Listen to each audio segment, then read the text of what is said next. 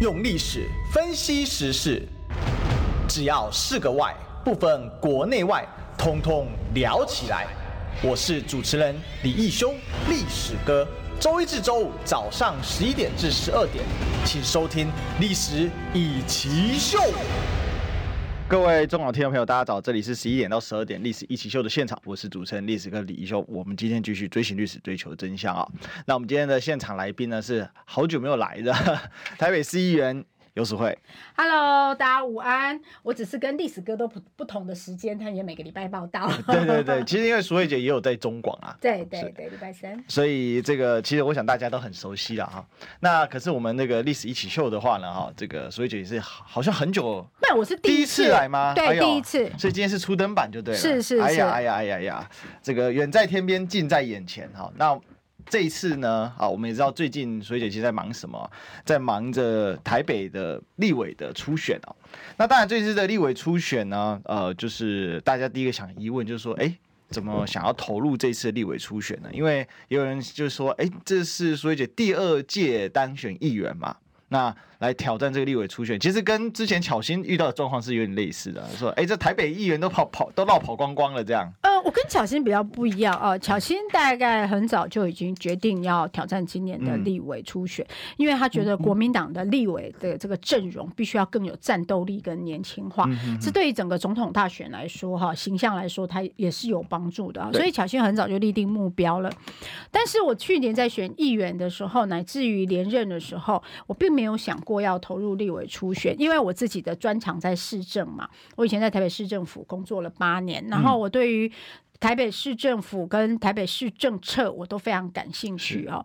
那是因为这个燕秀姐，她原本是二零二零年的立委，嗯、但是她后来就是决定放弃挑战二零二四，回归议员。她是这样跟党部说的。所以从去年开始，市党部主委啊，主委本人不断的跟我讲说，你必须要考虑二零二四。我跟他讲说，我都还在选二零二二的议员，你跟我讲到二零二四去，我说你要不要再去劝燕秀姐？解啊，嗯，然后他。一直黄旅主委一直跟我讲说，第一个燕秀没有没有意愿，然后他说他身体有状况，而且他说他不是对战高嘉宇的最适合的人选。嗯，这个后来燕秀姐接受专访也说了哈，说他不，他觉得他不是国民党最强的人选。那我那当时去年我就跟黄旅主委说，你让我先选完议员这个部分。是，那选完以后十二月左右啊，十二月左左右，那时候燕秀姐要投入议长，嗯，哦，争取议长哈。那他有来找我拜票。对，那我就在问他说，我觉得我就跟我我这个人讲话都很老实，我就跟他讲说，第一个议长的选举准备你起步的太晚了，对，因为你是突然回国议员的，然后突然选完才说要表。角逐议长，但是议长必须要扮演一个母鸡的角色，所以人家都布局的很早哈。我觉得你这个会来不及。嗯，然后第二个，你真的没有考虑二零二四吗？哈，那个是选完十二月初的时候啊，我记得我第二天要出国，所以他赶到这个电视台来找我。对，那我说你真的没有考虑二零二四吗？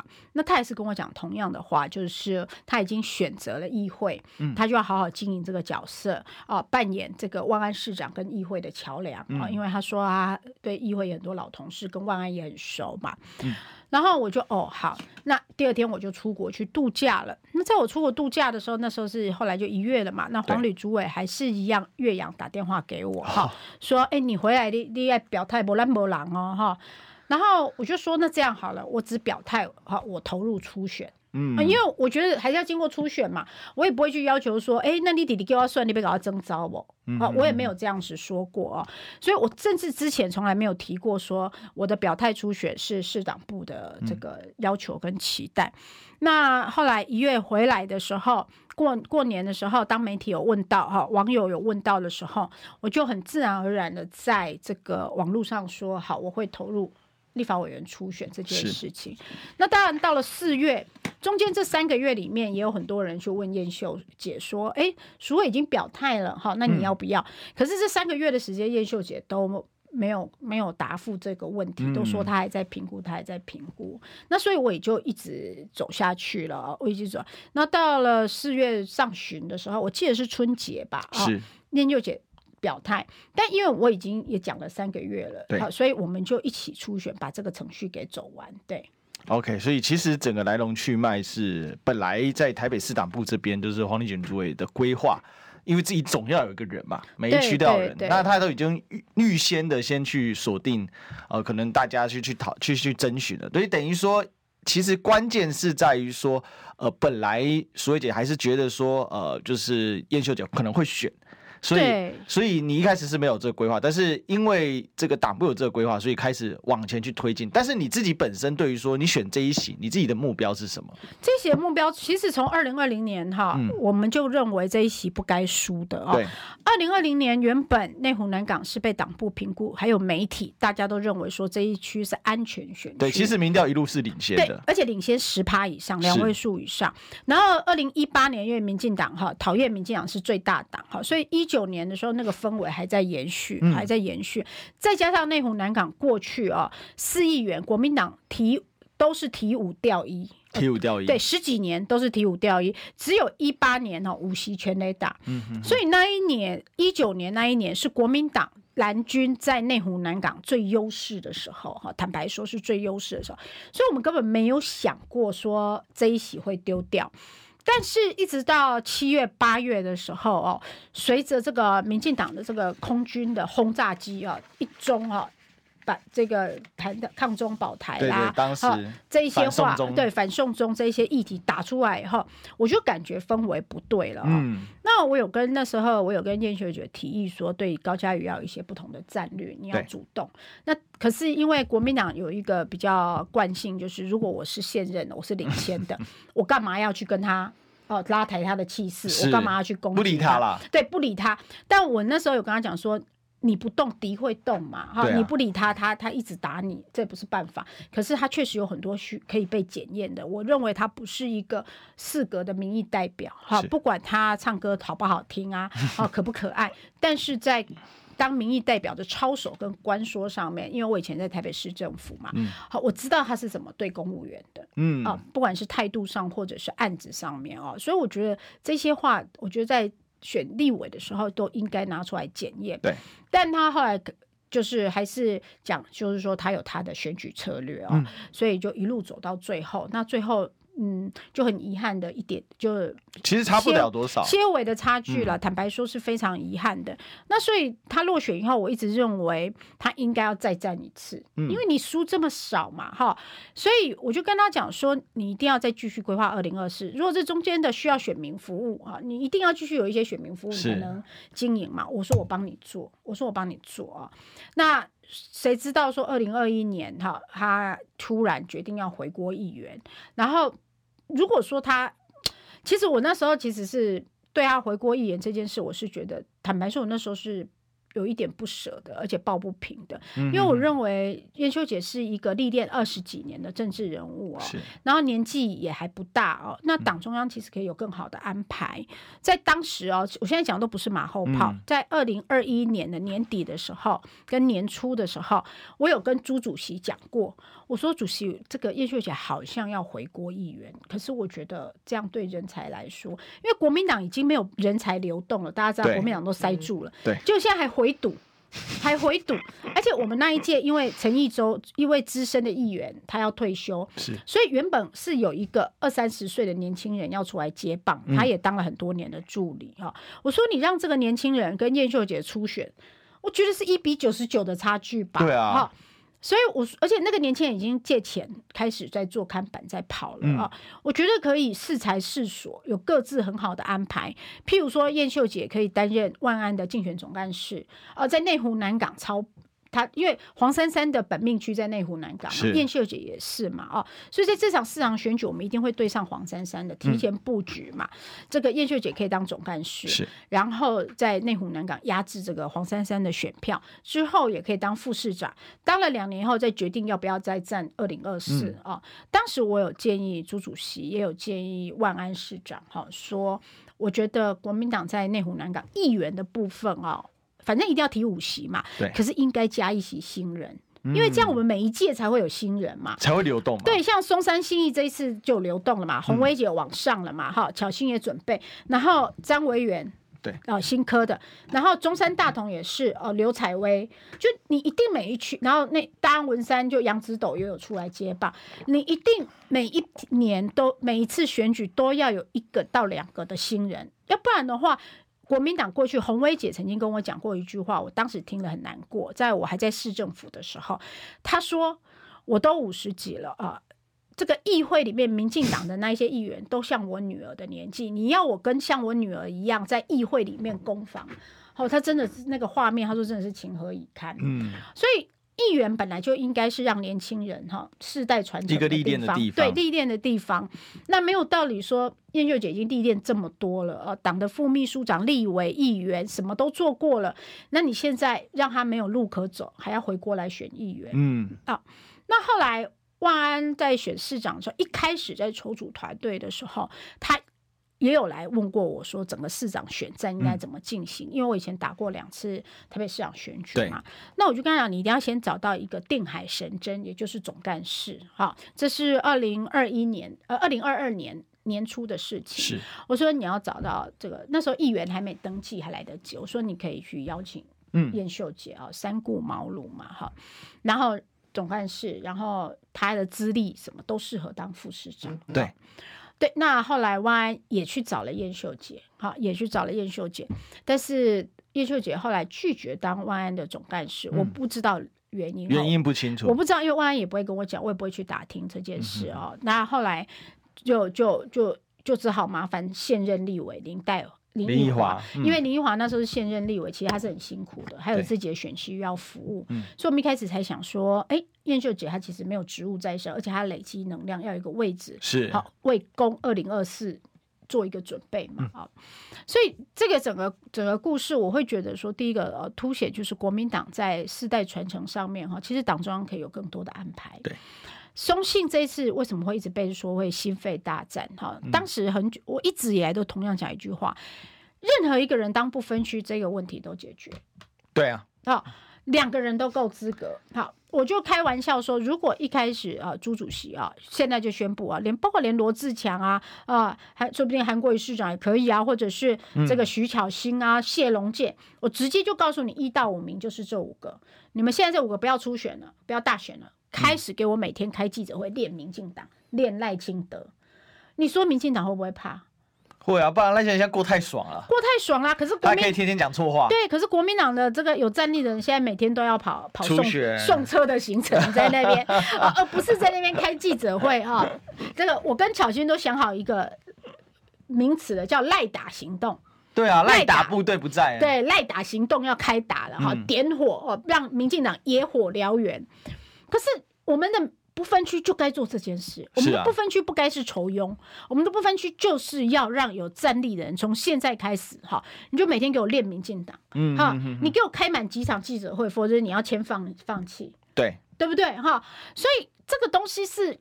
整体的战力的思考嘛，那这一次黄旅主委为什么找我？甚至他这一次对于当媒体访问他说：“哎，刘必学徐小青太凶。”他都是用很 open 的方法说：“嗯、哎呀，年轻人这样。嗯”是因为黄旅主委他以前当过八年的台北市的民政局长，嗯，所以他的当市党部主委这几年的策略就是，他要每一届都要有年轻人，都要有新的面孔出来传承。啊，那这样子选民进党才抓不到你的战略嘛？嗯、你说同样的人，他也知道你都怎么打的，很快就把你摸得清清楚楚。对，然后还有就是新的面孔，选民会觉得说：“哎呦，啊，你民进党还是这个人，嗯，哎，国民党换人了，哎，我帮你试试看。”所以这种求新求变哈，才会给选民新的刺激。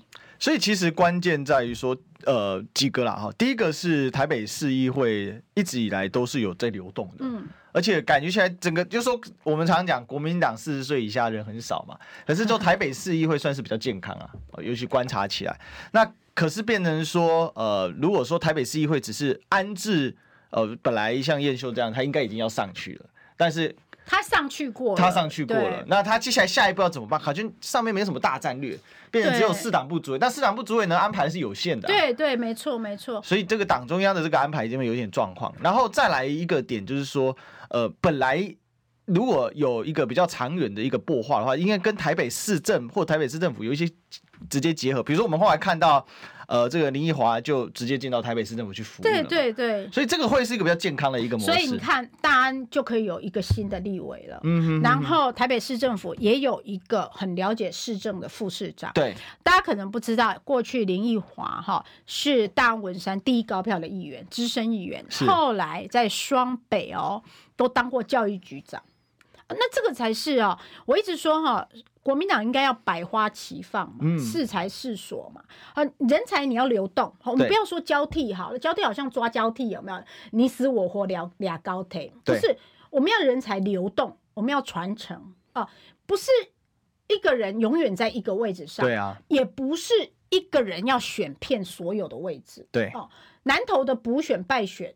就是这个问题哈，一个人长期在这个位置上，还有一个人选遍了所有的位置，嗯，这个就算我们党内的人哈可以接受。问题是我们大选是一般民众啊，他会觉得说啊，为什么用力来算啊？你不是做过黑，做过黑，做过灰啊？好，你不是算鬼啊？哈，所以我觉得这个就是哈，为什么民进党哈？你看这次包括有一些现任立委形象不怎么样的，他就不敢。连任了，他就不要连任了哈，自动不连任啊？为什么？因为民进党上面也有压力，哎，你这个你该一个算你也输了哈，就让他自己退嘛啊。那他们初选也不介意，就是现任立委被打败换新人。是，但在这个在国民党里面常常会出现一个问题是。呃，就好像不够尊重啊，辈分伦理，辈分对对辈分伦理嘛，哈，然后还有什么绕跑？其实我觉得蛮好笑的是，你说民进党打国民党的绕跑就算，但是国民党人自己打自己的绕跑，这个打得更凶啊。但我我觉得现在有一点化学变化，因为刚才我们也提到巧心呢，这个废心大战，其实这个芯废大战，我认为它结束之后有一个有一个化学变化在，嗯、也就是大家发现，哎，其实。国民党是可以轮可以换血的，是可以改变。虽然我们必须说了哈，这个这样讲起来对废委员不是很公平的。但是主要不是因为他们两个初选的问题，而是你党中央有安排啊。就像刚才淑玉姐讲到嘛，这个是两个和尚没水喝的经典故事嘛。对对，你就把大家都给逼死了嘛。但是现在的话，呃，我们有几个继续来问一下，因为很多人在说，呃，打打你这一部分是打什么了？比如说他们有些会打说，哎，你你。打你的私生活啦，讲白了，那就、这个、就是说你男朋友是三立的高层，所以你已经是绿化，你现在是绿营派来的卧底啊。这个在去年的时候，事情一发生的时候，哈，我就已经接到情资了啊，就是这个是去年在选举的时候，哈、嗯，我觉得讲起来很难过啦，哈，听说是我们蓝营自己的人哈去操作这件事情，找狗仔啊，对，或对，或者是爆料哈，那。市党部问我说有没有掌握是谁，我都说我不想再讲了哈。我有掌握，但是我不想讲了，因为这种事情哈，对自己内部的形象是不好的，嗯、而且你也没有办法有确切的证据，除非那个狗仔自己出来说。但是我后来直接找到那个传言中哈操作这件事的当事人，对，我直接跟他讲，我跟你讲，我的风格就是这样，我就直接跟他讲说，你去年做的一些事情让我很不爽。好，我不知道是你下的指令还是你下面人下的指令，嗯、但是我很不爽。那他给我的回应是：哎呀，我们过去了，让他过去。好，我们要看放眼未来。那在某一个程度，也就是承认了嘛？对。好，好，但是我的目的就是我要让你知道，我知道就是你。好，嗯、是我，因为我们自己是同党的，我放过你。嗯嗯嗯。因为我觉得你不能打不还手啊，对。哦、但是如果今天是民进党打我，我一定直接开记者会揭露嘛。可是是自己党的时候，我就真的鼻子摸摸，就只能认了。但是我还是会去跟那个人直接讲说，嗯、我知道你啊。哦嗯、所以这个是我去年处理的方法。但是后来我的深蓝的选票。有流失，哈，坦白说，区党部啊，内湖区党部的主委，后来他们说，他们去调查了一下，确实深蓝的选票有流失，嗯、有被操弄，因为同步的在那个时候就有网军在赖的群组或者是一些脸书下留言，都是复制贴上，复制贴上，嗯、说啊，我被会被绿化等等的，对对对对对。所以你看，最近这些言论又出来了，哈，啊、网军侧翼又出来了，对，我是觉得最好不要动啦，哈，你们再动，人家就知道是谁了，哈，然后。可是问题是我去年的票数结果是成长的。嗯，那我们内湖南港除了因为英秀姐吸了三万七千票，其他的四个议员只有我的票数是成长的。嗯，我觉得蛮感动的啊，因为一开始我根本没想到那是人家整我，所以我是非常坦然的承认哈，因为我们你本来以为就是一个八卦媒体，对对对，而且我们就我们就是正常的谈恋爱嘛，哈，嗯、那。我我男朋友他只是他以前是东升的哈，那介绍人是前子 TVBS 的钱怡君，后来他们大家都认。那你说钱怡君在 TVBS，那我男朋友是他以前在东升的同事，所以其实媒体他们就是一份工作哦，他们会在不同的。其实如果了解媒体圈的人就知道，就是媒体其实很流动，对，很流动。像中天被关台以后，其实很多中天的我记我的好朋友记者现在在三立，对啊。那所以这个东西，因为就是工作，就是他们很努力在做自己的工作，然后跟这个老板他的意识形态有时候也不一定是一样的，这是第一个。啊，第二个是我觉得这些事也没有什么，这是我的私生活哦，我也没有什么伤天害理、见不得人的地方。那反而从去年。啊，这件事暴露以后，我去拜票的时候，一堆人跟我讲恭喜，然后 我就说：“哎，你男朋友讲引导啊什么的啊。”其实大家都是抱持的祝福的心态，是啊，因为我也很坦然嘛。然后到今年选完的时候，直到现在我去拜票的时候，还有人在继续开玩笑说：“哎，你变漂亮了，有谈恋爱果然不一样。”我就觉得说，我们内湖的这个。这些阿姨哈、大哥们哈，记忆力真的是非常好哦，所以我觉得再去操作这个是没有意义的，而且真的太容易露出马脚了。这个时候再去操作这个这个网军车椅，而且大家去看复制贴上、复制贴上、复制贴上，因为我觉得这个有一点就是说。有点过头了啦，因为你变成说你要打游淑慧什么，结果你打的是说他是绿的，为什么他是绿？因为还没有，因为还没有在三立上班。对，那万一他有一天他不在三立上班了呢？对啊，有没有可能他就变成蓝了吗？因为其实其实。这个电视台真的是蛮流动的，而且有的时候会变化哦。有时候是高层换高层啊，这个地方去了另外一个地方，常常换来换去。那你说，哎，那现在好像啊，好像这个电视台都是绿的，不是？因为是现在这个被蓝美被插了差不多了。但大家因为中间被关了嘛，其实是差最多的。而且而且我自己觉得啦，嗯、我自己觉得哦，就是就是有一些媒体他也在。转换了哈，也在转换。我自己有感觉，因为我晚上我们都要监控嘛。对。有些媒体在新闻上政论可能还是有一些立场、意识形态，因为看到观众嘛哈。但是有一些媒体哈，它确实是有在有在那个有在改变他的一些做法了。是。就很多媒体都这样，因为大家还是会去看嘛哦，就是热潮啦、点阅率啦等等的。对。那有人说，那政治理念不同，为什么会在一起？我就说了，他只是在三地工作而已啊，而且而且，因为他对政治不是这么了解哦，他以前是跑社会线的，是，所以台狼棒会这些他很了解，就是他跑，那你跟他问说什么什么什么什么哪一个杀人案，哪一个分尸案，他很了解，真的。但是他以前不是跑政治，所以在认识我之前哈，虽然他住在内湖，但他完全不认识我，嗯，他可能连对我这个议员他都没有印象哦，对，他是对这他。因为，然后他在新闻网，他新闻网下面有很多嘛，娱乐啊，哈，娱乐，然后社会啊，什么考古啊，什么哈，大家知道呢。所以他是当时他是总编辑哈，所以他政治只是新闻网的其中一部分啊，是有政治的主管，所以他对政治的这个这个。没有这么强烈的意识形态，或者他对政治根本没有那么了解，所以有时候他现在会看政论的时候，他会问我说：“哎，啊，这个是是你们党的吗？啊，这个是谁？对，不是每一个人都真的活在政治里面哈。然后，然后，尤其是不是每一个媒体有非常多娱乐线的人绝对不了解政治人物，政治跑政治线的可能也搞不清楚哪一个明星是明星。嗯，呃，这个可能大家对于说这个新闻哈媒体或政治的一些。一些误解啦，对，是因为其实媒体分了好几条线嘛，社会线、政治线、娱乐线是最基本的。对，所以去年那个柱柱姐就问我说：“阿弟阿那个美文，他说你这样不会吵架吗？你要不要再想想？”我就跟她讲说：“柱柱姐，我敢保证，他去年投票是投给国民党。”他说：“柱姐说真的？”我说：“对，他投给内湖南港国民党籍市议员游淑慧。”我有想讲你啊，你讲出来是不是有代志？好好好，你这票一定喜欢，我是盯着他投票的。不过我我这边帮淑慧姐。讲两句，就是我有一些三立的朋友，在在三立工作的朋友，但他们绝对是很蓝的那种。对呀、啊，我就说你这样在三立上班不会怪吗？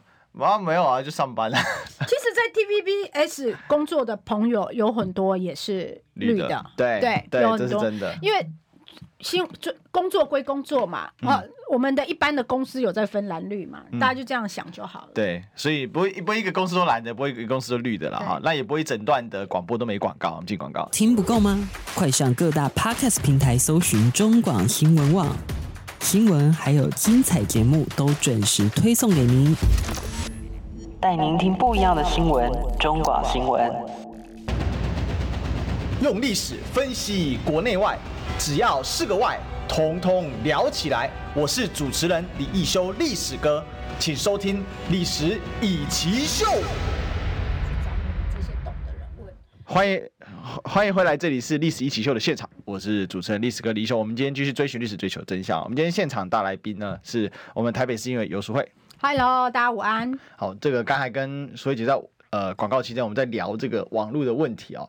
那其实这一次呢，我有感觉啦，是这个叶秀姐其实对网络没有那么的熟悉啊。那过去其实我有采访过她哈，当时她在选呃上一届的立委，上一届立委的时候，哎，其实就败选这一届啊，很不好意思的讲。但是当时是有一注意到一个状况，就是他们主要还是以陆战为主。对。那来找我的是他们的，就是他的其中一个呃，就是他们的同事幕僚幕僚了。那那个幕僚他其实对网络是比较有认识的。是。那所以那时候就找我们说，哎，这个。感觉空战要补一下，是，是，但是那个已经到了最后的时刻，所以那个采访其实时间很短啊，所以来不太及发酵。对对对，来不及发酵，因为在他们几天嘛，因为时间实在瞧不到，前面他排太多了，那因为他们一直瞧不定时间，就往后 delay 了。那我有发现，因为他这个陆战很强，嗯，哦，那呃传统上选举其实陆战是很重要，但现在尤其像巧心这种。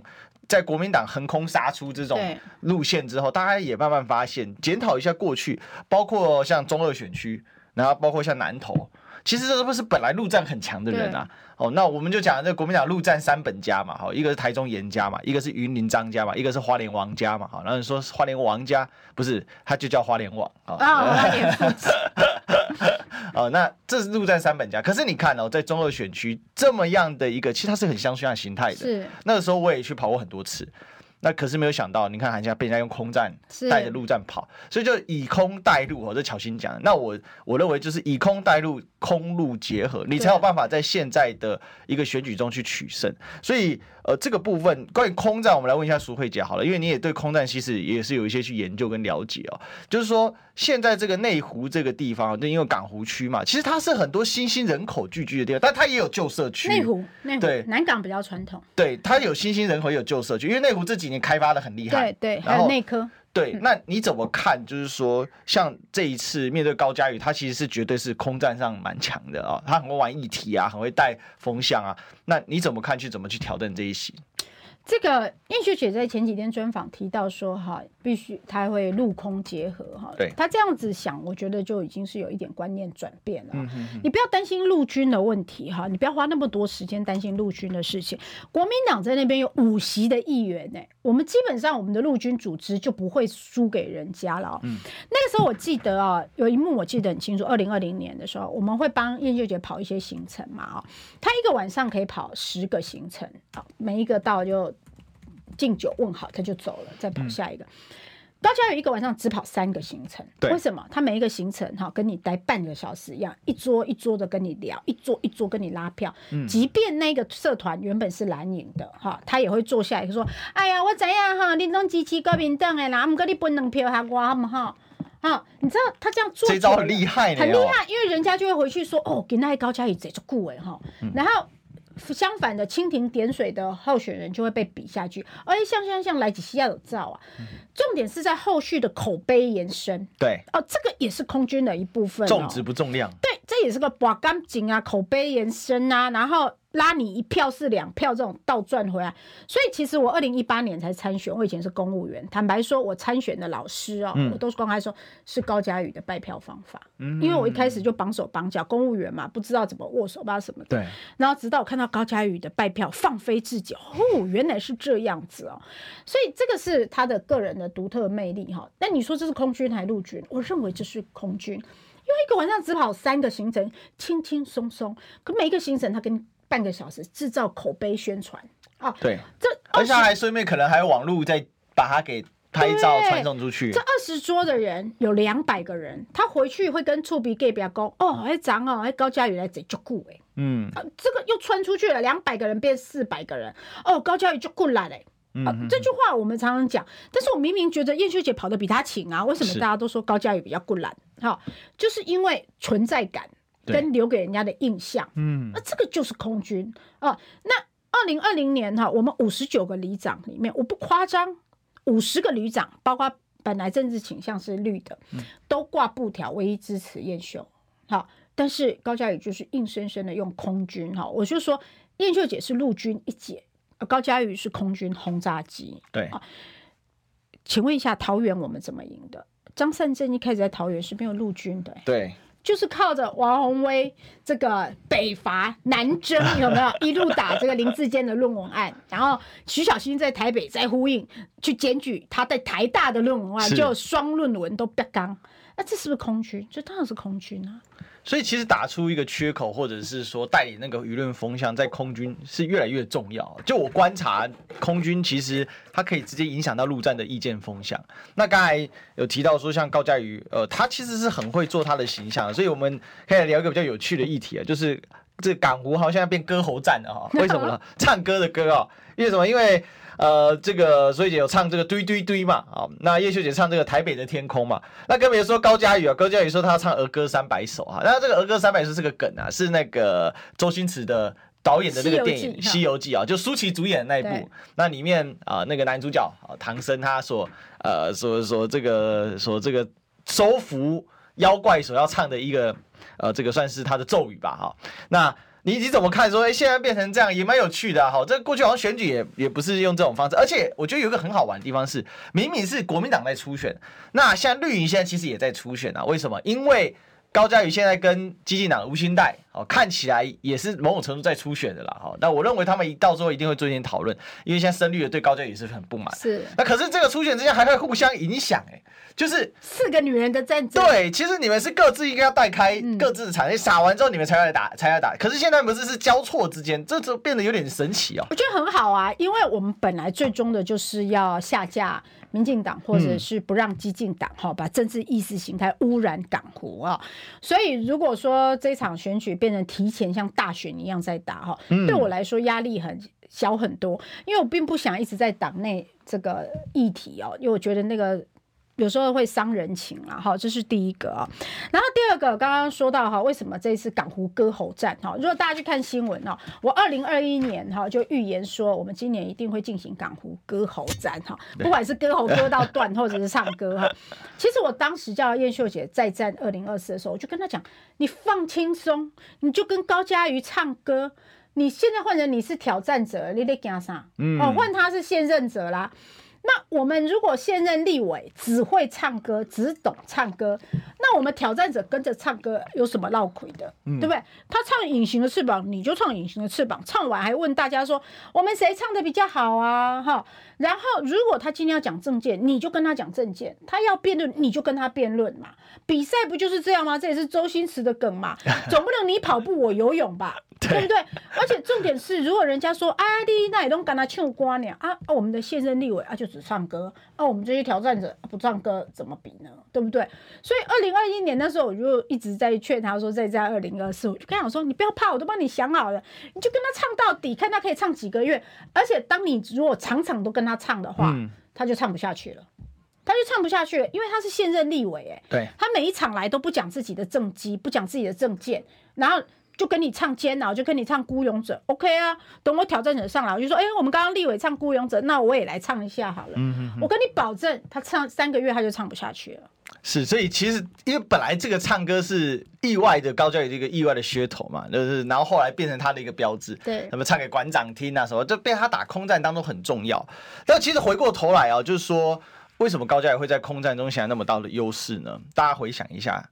有一点啊，就是为当时大家觉得说，本来高嘉瑜其实要被民进党修理的啊，是因为他长期要不是很听话嘛。那这也本来他营造形象，只是玩的太多了，民进党内部也会反弹。就是说你老是割党的肉补自己的血，人家也受不了。结果因为爆发了林炳书案，所以这件事情也让呃，我认为也是让当时呃，可能像这个燕秀姐要考虑要不要选，其实也受到很大的影响。对，其实燕秀姐她二零二一年决定不选。不选二零二四的原因，嗯、当时他跟我他就跟我讲说，林炳书案哦，他觉得高嘉瑜获得了太多的声量，是跟外界的同情啊，他认为他已经不适合再去跟高嘉瑜对打了啊，所以他那时候他有说他要再考虑这件事情哈。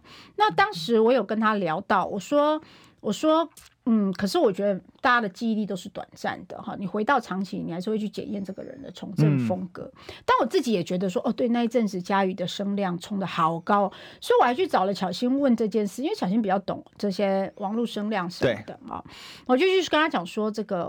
我跟叶秀姐的考量是我们二零二四是不是会很难打哈？因为嘉宇的声量冲的很高。嗯、那这个徐小新的分析，我觉得很有道理。就是第一个啊，这个短多长空哈；第二个哈，人人到最后都会检验候选人，嗯，会觉得说，哎，那当时你有没有关说，你有没有什么之类的？所以我也有跟燕秀姐讲说，其实小新的评估是哦，不要在意这些短期的这个对，但是他还是有他的这个考量哈，所以他最后回国选议员。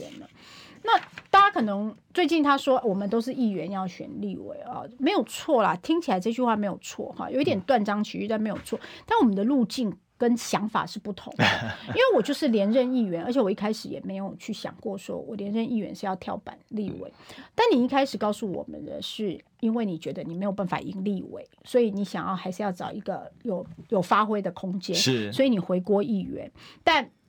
一直到四月，而且你也不是一月、二月，你是看到四月无薪贷的这个挑战以后，你觉得说，哎，有机会了。嗯、哦，但我觉得都没有关系，人都有参选的权利，我一直这样讲。但是你要对去年支持你的人。啊，讲清楚，因为你去年跟多少人说再给我一次机会哈，我不要选二零二四，你今年就要告诉他们，因为很多人是因为那样子，你知道人总是善良的，就会觉得心软哈，同情票也好，或什么说，哎呀，对啊，你都落算你未鬼啊，哈，起码存议员来算你，啊，无机票给你支持哦，这种心态在内湖南港是很多的，所以当叶秀姐参选以后，我在路上遇到好多，而且是蓝营的支持者问我说，阿姨是不被算呐？阿姨那你给我找出来算。以为说你一定会，因为算鬼啊嘛哈，所以这个这个过程不是我问你而已，是很多人在问我。嗯、但当然他到现在还是没有。说这个，但我觉得都没关系，都过了哈，已经剩下四天了。我们我我前阵子在脸书上写的一段话哈，我说哈，不管怎样，我们跟我跟燕秀姐选来选去都是一家人，嗯啊，我们不像那个吴兴岱跟高嘉瑜哈，那个才叫刀刀尖，那个不是一家人，硬要当鲨鱼，硬要装作一家人哈。我们真的是不管谁，我们都代表国民党哈。那所以我们都有一个共同的目标，就是下架高嘉瑜。我那一天公祭的时候遇到燕秀姐。我就跟他讲哈，那个支持者把我们两个手拉在一起哈，我就说放心，会长，如果提名那一天是燕秀姐的话，我一定会拉起燕秀姐的手，然后我们两个一起喊下架民进党，下架高嘉瑜。嗯，因为这个才是我们这次初选的最重要的目的，是挑出一个最强的人来拿回这一席。是，所以啊，这个。怎么样子在初选之后团结才是胜选大选的一个关键哦。但是广播的经营关键就是要有广告，所以我们进广告。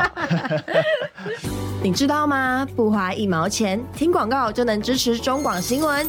当然也别忘了订阅我们的 YouTube 频道，开启小铃铛，同时也要按赞分享，让中广新闻带给你不一样的新闻。用历史分析国内外，只要是个“外”。通通聊起来！我是主持人李易修，历史哥，请收听《历史以奇秀》。欢迎回来，这里是《历史一起 SHOW》的现场，我是主持人历史哥李易修。我们今天继续追寻历史，追求真相。我们今天现场来宾是我们台北市议员游淑慧。Hello，大家午安。好，那我们这个呃，跟淑慧姐继续来聊哦，就是说这一场初选，那当然大家还是会有一些想法啦。不过首先有一件事要跟大家预告一下，就是呢，我们今天历史哥呢跟四修啊，黄世修土条啊，还有呢巧心啊，徐巧心，那我们要去发茶叶蛋。加上珍珠奶茶，还有或者可乐哈，在今天的下午五点啊，然后在呃这个呃在在在那个什么里长办公室，我突然忘记那个什么里了哈。那个没关系，刚刚网络有讲，干净核能扳手有帮大家 PO 相关的讯息呢，到我的脸书就可以看到了哈，应该四坪里吧哈，四维里哦，四维里，虎林街七十巷一号，对。对，干净核能有把它 PO，刚刚 PO 到那边，我有不小心瞄到，对。对，因为我也想去领，哎，真的吗？好，欢迎来，好，这这个是有点小意外，是是是，本来是四修要发，我只是纯纯粹说我要加码一下，是是，然后结果我没有瞧好哈，就变成说不但。我本来说要加码蛋，后来想想不对，都搭发蛋没意思嘛。好，然后我就说，那不然我发真爱好了。结果四修这个这个小小王八蛋竟然没有给我看赖，然后结果他就定了，定了之后我退不掉，所以我现在公亲变四主，我出最多。啊！但是我还要谢谢大家了哦，因为有一些这个支持。这我们的粉丝啊，有帮我们赞助了。哎，我后来才知道，哎，我是从头到尾都相信小新会双赢的人。嗯哼哼哼。对，我就那天我跟小新开玩笑说，哎，是我对你有太盲目的信任了吗？对，是，这就是信念嘛。真的，你觉得他会赢，他就努力往那条路去走。其实。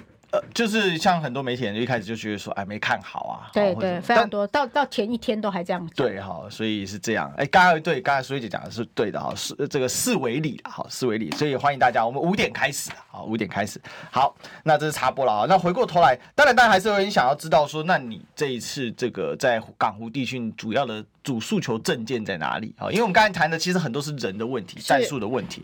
那回过头来，当然我们还是要一个主诉证件，或者是你看到过去。四年高嘉瑜，过去三年多快四年了，这个高嘉瑜他做的问题在哪里？你挑你有什么资本来挑战现在的这个高嘉瑜？呃，你说关于地区的建设，那个是每一个人都会提的啊、哦，什么民生系子线啊、东环段啊、预算等等的、哦，这些就不用讲了，每一个立法委员都要提一次哈、嗯。但是有一些哈、哦、政见是属于哈整个党的坚持的，敢不敢去讲？譬如说啊，我觉得这个要继续用核能。嗯，你不用核四，你也要继续用核能，因为台湾缺不了核能。对，核能是一个不能放弃的选择。呃，这是第一个我的政见。第二个，我觉得应该要把 NCC 给废掉了。过去没有 NCC 的时候，台湾才慢慢走向民主。为什么你在走向民主的时候，你要搞一个 NCC 呢？然后就 NCC 现在变成什么脏兮兮？哦，我要让什么人下架？我要让什么人上照？哈，我要让什么人到哪一台？哎。奇怪了，我们的新闻不是自由的吗？为什么一个没有民意机构的单位可以在那边翻云覆雨，改变台湾的这个新闻自由跟媒体生态？所以 NCC 必须要下架，然后这个所谓的这个党产会也应该要下架。奇怪了，你们民进党的党产我就没看过他查过，哎，你怎么不查民进党党产呢？对，民进党党产家产都应该去产啊，采这个去监督啊，尤其是他们把国产。变成是家产跟党产的时候，嗯，那这个会根本你就是一堆部领部长级的人的薪水，你知不知道？大家知不知道要花多少钱在他们身身上啊？对不对？这一些是国家制度的问题，嗯，是国家能源政策的问题，这一些才是我觉得立法委员该真正去挑战的啊。对，区域的建设那个是本来就该做的，本来就该争取的，每一个立委都会帮帮自己的家乡争取建设。对，可是整个国家的制度，整个国家的这个方向。立法委员在立法院里面难道没有责任吗？这几年民进党有多烂，就代表这个立法院里面的立委哈，执政党的立委有多么怠惰。嗯，因为你们是多数党，你们都不不不的。像国民党党团哈，我必须要说，他们最近提的一个法案，是我一直想提的，是，可是居然被民进党挡掉。就是我一直很好奇，就是我常常看到，哎，什么今年公司获利创新高啊，什么创新啊，所以股价创新高。那为什么我们劳工的薪水都没有？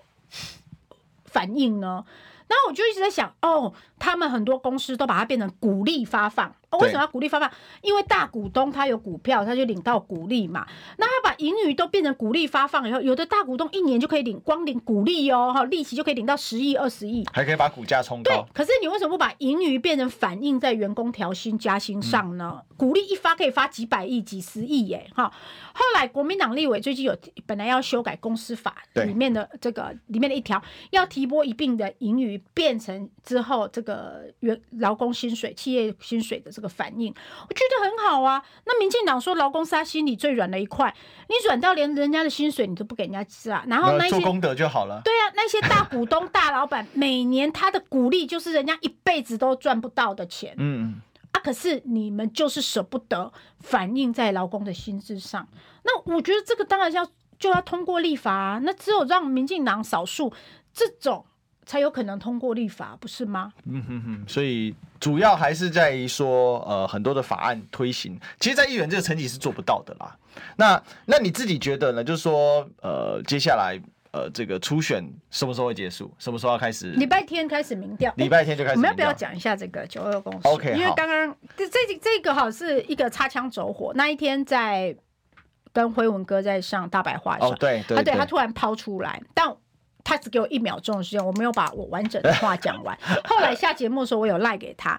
那我非常谢谢历史哥把我当年哈的脸书写找出来。对，我在二零二零年国民党大败之后哈，写了一个脸书啊，就是说国民党不要穷的，只剩下九二共识。这并不是说不要谈九二共识，而是不要只谈九二共识。因为民进党在二零二零的打法就是用这个抗中保台啊，一个中国啊，什么什么这些来打。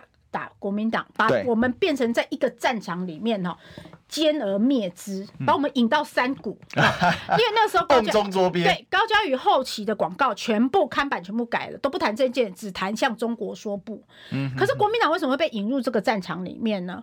国民党因为没有其他的政策是让人家记得的，所以就很容易被牵到这种印象里面。嗯，所以我说不要穷，只要九个公司是说未来的四年，因为那是二零二零年败选嘛。第一个，我们要提民生的法案，提民生的议题，嗯、我们要谈能源的议题，是我们要谈经济的议题，我们我们要所有议题全方位的挑战民进党。就像二零一八年国民蓝军大胜，就是因为公投十大公投议题多点开花，对十大公投议题哈，刀刀见骨。所以那时候我就说，不要再只谈两岸，要谈全方位的议题。国民党要用功。不能够太懒惰，就是一直讲两岸两岸，好，这是一个。第二个，历史哥帮我当时写出来最最重要一句话就是九二共识，我只能接受台湾的九二共识，也就是九二共识一中各表。我认为少一个字都不一样，哈，所以我没办法接受习近平他定义的九二共识，因为他只定义到一中。嗯，他绝对不不接受各表。然后马总统，我跟马总统当面讲过，马总统也同意，所以他那一天的演讲还加了一句，哈，他那一天在我们歌时院跟年轻朋友讲的时候，还加就当年的时候还加了一句说，没有各表就没有九二共识。嗯嗯，大家同意吧？我们的九二共识不就是一中各表，立功立也挖公挖也嘛，我们还有我们的主体性在嘛，哈，而不是你说的没有我只有你。这个是习近平所定义的九二共识嘛？可是当年胡锦涛哈跟当年这个这个辜汪会谈的九二共识是尊重彼此的存在。那我不去否定你，你不要否定我啊，就一中各表嘛，我们各讲各的嘛，哈，彼此给大家留点面子礼节，这样才能继续交流嘛，哈。所以我后来也一直讲说哈，不管是九二共识，或是现在可以提二三共识，哈，你可以提说，哎，未来的两岸是和平、和好、合作。你可以一直有新的共识嘛？不一定一定，最重要是两岸要合作、和好、和平嘛，嗯、一起赚钱嘛，嗯、对不对？所以不一定说，哎，没有提九二共识，好像就是什么抄家灭族的大罪，就不认同蓝营。没有，我们永远认同哈，两岸之间哈必须要合作、和平、和好。我相信大陆也是这个想法嘛。那你不要去把自己拖到一个很很小的战场去，被民进党操弄嘛。嗯，你不把九二共识讲清楚，民进党就去定义九二共识。对。那你看，之前如果我们只很偷懒讲九二共识，不讲一中各表，民进党就去偷懒说，哎，你国民党的九二共识就跟习近平一样一中，就是呼应习近平的一中，所以不要偷懒，要讲就要讲清楚。好，历史哥最清楚了，你任何一个名词，你少讲几个字哈，你就很容易被对方对篡改。对对，民进党就是给你欧了用谁的，说你看看，你他最后就把你简化到九二共识是剩下一国两制嘛？对啊，还有一中嘛，对对不对？一中原则嘛，不是嘛？我们的九二共识就是九二共识一中各表嘛，那这个才是我支持的九二共识。但是国民党也不能只剩下九二共识，你在今年的选举房价过高的议题你要提，然后前瞻预算这些大秘宝花在哪里你要提，能源政策你要提，国家安全你要提。这些东西才会让大家觉得国民党是一个适合执政的政党，而不是被民进党带着跑。就我要一直去解释九二共识这个议题，我干嘛要一直解释嘞？我就是这个政策啊，嗯、哼哼对不对？可是我有别的政策，你要解释，这才是挑挑战者的这个这个方选举的方式嘛。嗯嗯嗯嗯，OK，好，我想这样子应该有还原呃当时的一个状况了哈。好，那我们今天时间过得很快，我们今天谢谢淑慧姐。是是是。好，那礼拜天呢要这个民调了哈，我们期待到时候结果。好，拜拜。